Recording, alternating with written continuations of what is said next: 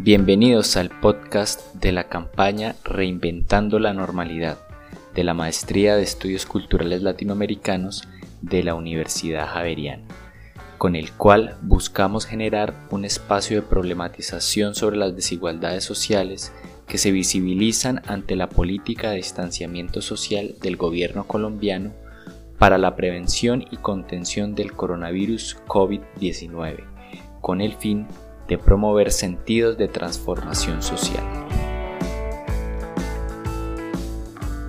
El coronavirus se aprovecha de los contactos humanos y también de los contactos sociales para avanzar. Por eso, limitar el tamaño de los eventos al máximo posible, tomar medidas de distanciamiento y fijar protocolos para las reuniones también protege a la sociedad. El coronavirus, si sabemos aislarnos como sociedad, pierde velocidad en el momento en el que empieza su expansión. Y así, así lo estamos enfrentando.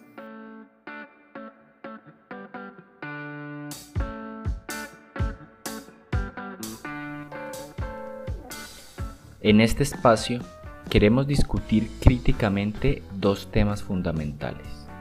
El primero sobre las desigualdades sociales que se hacen visibles ante las medidas de distanciamiento social y el segundo, la diferencia entre distanciamiento físico y distanciamiento social.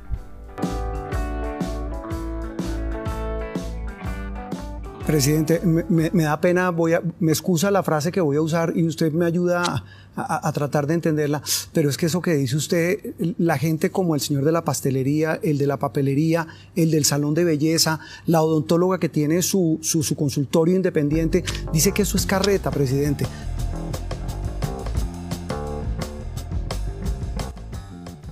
Esta campaña está dirigida a nuestros contactos de las redes sociales les preguntamos a cuatro de ellos, David Rodríguez, María Eugenia Muriel, Lucy Reyes y Antonio Pulgarín, sobre el impacto y las desigualdades sociales producto de las medidas de distanciamiento social en el contexto de la actual pandemia mundial. Lo primero que yo veo es que lo que antes se podía mirar como algo normal o había que mirar con lupa, ahora se nota mucho digamos que la, cuarentena exacerbó inequidades, desigualdades, al hacerlas más grandes más notorias, no es que surjan ahora, sino que ya existían, simplemente su efecto se está amplificando. Noto que, por ejemplo, pasaba como algo normal y común, voy a decir la más grande de todas, eh, la más grande de todas es la inequidad que se llama pobreza, que es incapacidad o imposibilidad de acceder a la construcción de, de una condición de vida humana digna. Eso, por ejemplo, tiene que ver con el acceso a la comida.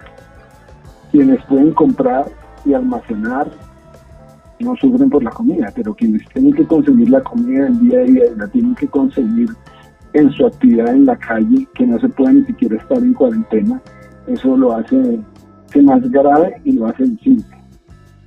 Al punto que se legitima y los mismos damnificados legitiman una acción del Estado como que el Estado es el que nos tiene que solucionar eso. Entonces, los mismos afectados y en general la sociedad ve que lo que tiene que hacer es incrementarse el control del Estado e incrementarse la participación de quienes están en, en, las, en posiciones privilegiadas para que suplan como una medida de limosna, caridad, bienestar social, la inequidad producida por la misma sociedad de las cuales aquellos son los beneficiarios. Entonces, en la misma tragedia hace que se legitime el sistema que genera la tragedia. Entonces no pensamos en la gestión colaborativa de los servicios de cuidado mutuo en alimentación, salud, vivienda, sino que pensamos en, en la gestión estatal de los dispositivos que alivian el problema.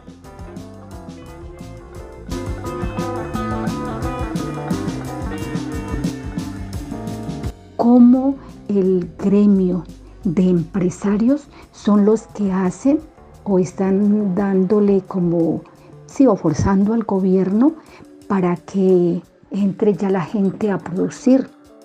Se está demostrando que quienes están haciendo la riqueza son los obreros. ¿sí? ¿Por qué los obreros? Porque son los que están llamados a trabajar.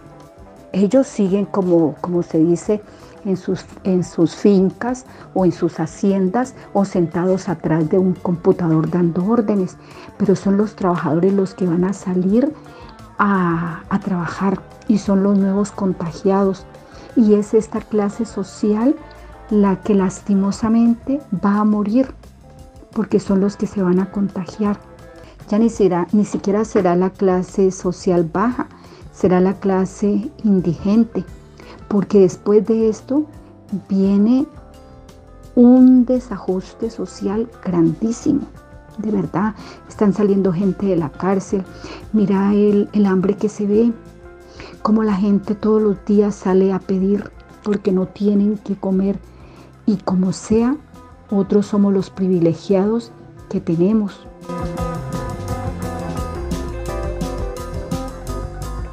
Creo más vale que se han salido a conocer las grandes diferencias sociales que se presentan en nuestro país en la actualidad.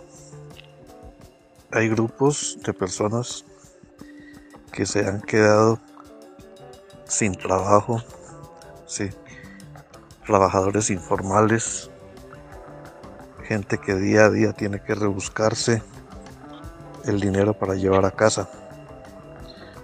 Otros trabajadores de pequeñas empresas han perdido sus puestos. Hasta los grandes empresarios están viendo la necesidad de reducir sus nóminas de personal. Por otro lado, estamos viendo que hay unos sectores que están más interesados en salvar la economía que en preservar la salud de las personas. Y esto pues se nota que los más afectados en esta situación serían las clases más necesitadas.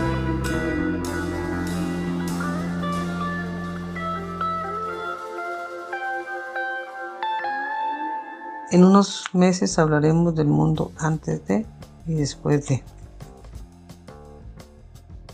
Por supuesto que en este momento se están gestando cambios que se empiezan a ver reflejados en muchos ámbitos sociales. Pero voy a referirme a lo que a mí me compete, que es el campo de la educación. Soy docente del colegio oficial. Sabemos las dificultades económicas que tienen las familias de estos niños, los cuales se tienen que ver privados de muchas necesidades porque en sus hogares no hay plata de sobra para pagar una cuota de internet, incluso para tener un portátil y en la mayoría de los casos ni siquiera para un celular. Los docentes en su gran mayoría tenemos un portátil, tenemos internet y tenemos celular, pero los veníamos manejando para cosas básicas, al menos los más mayorcitos, para enviar correos, recibir mensajes, leer un libro, una revista o simplemente para chatear con los hijos y amigos. Y de pronto te dicen, tienes que manejar una plataforma para que empieces a dar clases virtuales a tus alumnos. Pero los maestros nacimos para aprender y aprendemos unos más tarde que temprano. Después de unas cuantas semanas, con el cabello más blanco y el entrecejo más marcado, decimos, bueno, ya está, manos a la obra. ¿Y nuestros alumnos ya están también? Muchos sí, y saben más de Meet, de Zoom, de plataformas que nosotros. Pero el resto, el otro porcentaje, ¿qué va a pasar con ellos si ni siquiera para pagar fotocopias tienen? ¿Será que el gobierno no entiende que no estamos en las mismas condiciones que los colegios privados? ¿Qué va a pasar con los colegios oficiales? Aquí ya tenemos un gran cambio social. La educación será para el que sea alfabeta digital o para quien tenga un computador. ya hay división educativa y este llevará a una división de clase más marcada. ¿Estamos preparados para una educación virtual? Particularmente me refiero al sector oficial.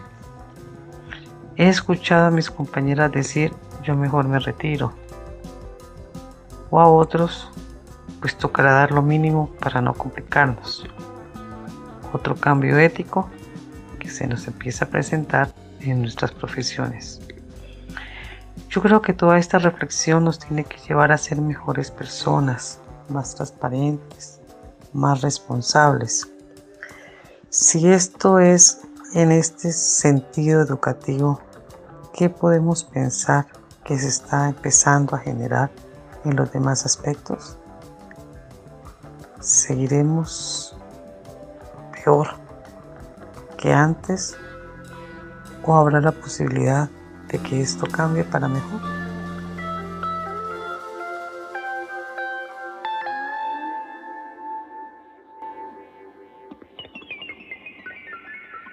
Como forma de promover los sentidos colectivos y la transformación social en la pandemia, planteamos pensar la diferencia entre distanciamiento físico y distanciamiento social, ya que conceptualmente las medidas públicas hablan de distanciamiento social, contradictoriamente en un momento en el cual se habla de la facilidad y la interacción social a través de las redes virtuales.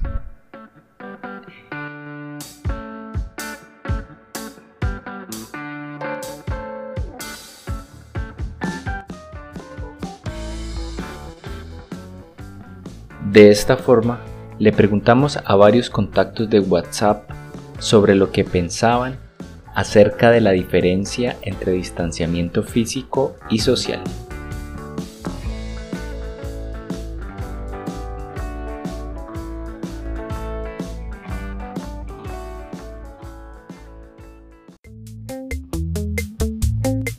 Anteriormente significaba lo mismo que era mantener un espacio entre usted y las demás personas. Pero actualmente la OMS quiso aclarar estos dos términos por temas de salud mental, ¿sí? Y prefiere llamar, en vez de distanciamiento social, llamar distanciamiento físico. ¿Por qué? Porque cuando nosotros hablamos de distanciamiento social por todo el tema del COVID-19, podemos generar una sensación de desconexión con los demás, que esa persona se desconecte y eh, crea que no hay forma de interactuar con los demás. Y el distanciamiento social, ese sí es independiente de la pandemia. El distanciamiento social es cuando tú decides eh, realmente no tener un contacto o minimizar tus relaciones con los demás. Por ejemplo, antes del COVID muchas personas haber tenido distanciamiento de la familia o de sus amigos eh, en ese momento no hay un distanciamiento social si tú te comunicas con la gente que tú quieres. Eh, de hecho, yo siento que ni siquiera laboralmente hay un distanciamiento social porque uno se está comunicando todos los días con otras personas. En cambio, si utilizamos el término distanciamiento físico, estamos diciendo que claramente debemos permanecer físicamente separados, pero socialmente conectados. ¿sí? ¿Qué significa eso? Que podemos, el hecho de que estemos en confinamiento no significa que no podemos hablar, que no podemos interactuar con las personas. Claro que sí, porque nos podemos conectar virtualmente con ellos y podemos conectarnos e interactuar con ellos de esta manera. A pesar de que estamos físicamente distanciados, no significa que no podamos permanecer socialmente conectados con las otras personas.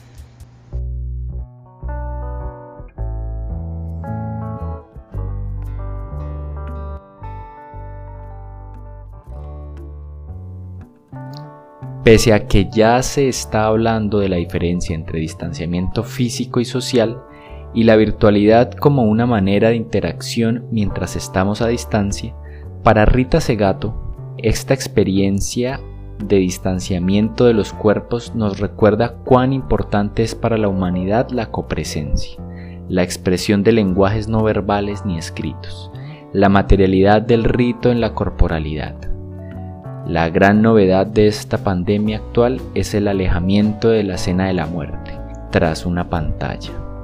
Sin embargo, como pregunta Slavoj Zizek, ¿es la virtualidad el único lugar seguro? Y la pregunta fundamental que nos hacemos en esta campaña, ¿es necesario volver a la normalidad? ¿Cómo reinventarías la normalidad? Esperamos que este podcast haya sido de su agrado. Los invitamos a que visiten nuestras redes sociales, Instagram y Twitter. Nos encuentras como Reinventando la Normalidad. Hasta una próxima oportunidad.